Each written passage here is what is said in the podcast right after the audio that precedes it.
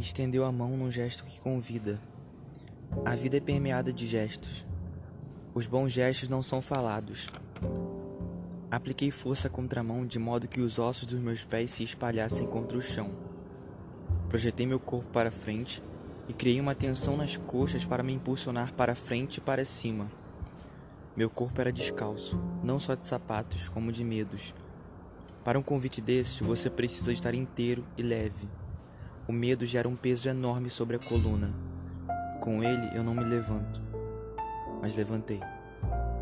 Meus dedos se entrelaçaram com os dedos daquele corpo. Na palma da mão, nós temos mais terminações do que na maior parte do corpo. É importante tocar. Quando eu toco, meus olhos se fecham. Não há luz vindo de fora. Eu conserto a minha postura para não desequilibrar quando a mão que me conduz me puxa para frente. A única maneira de não cair é dando mais um passo, e mais um, e mais um, e mais um, de modo que entramos num bolero. Eu toco a escápula esquerda de quem me convidou. Meu corpo passeia de um lado para o outro enquanto caminhamos rumo ao próximo segundo apenas, dentro de uma música que eu não sei cantar.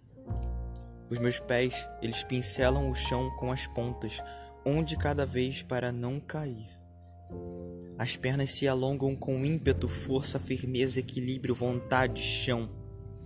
Há uma força que nos puxa para baixo e o que fazemos é resistência pura. A dança, o ato que anima o corpo, é o que dá forma ao invisível. Eu me suspendo e respiro.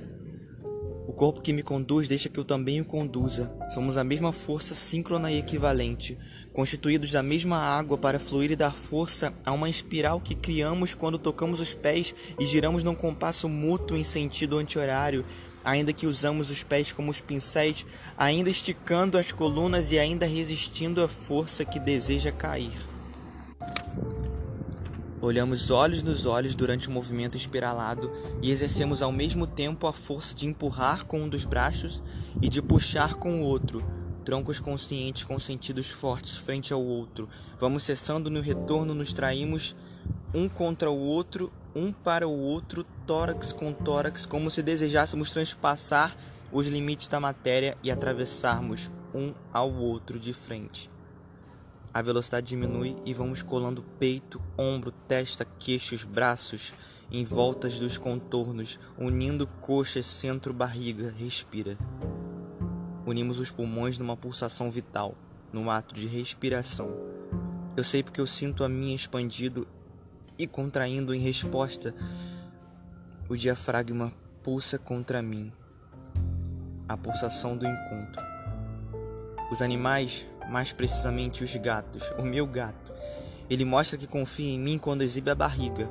A barriga é a parte mole do nosso corpo. A barriga, ela fica vulnerável. Se você confia, você permite que a parte se exponha ao outro. Você se amolece e respira. Eu respiro, respiramos. Soltamos o ar apertando os braços. Aliviamos os braços. Os pés descansam. Os pés equilibram e as tensões se extinguem. De dentro do peito sobe uma força, uma força que acende e faz esboçar uma musculatura que se comprime num ato que deve ser inerente ao dançar. Um ato crucial para a dança, um movimento final que não termina, mas que reconhece na dança o seu propósito e a sua intenção.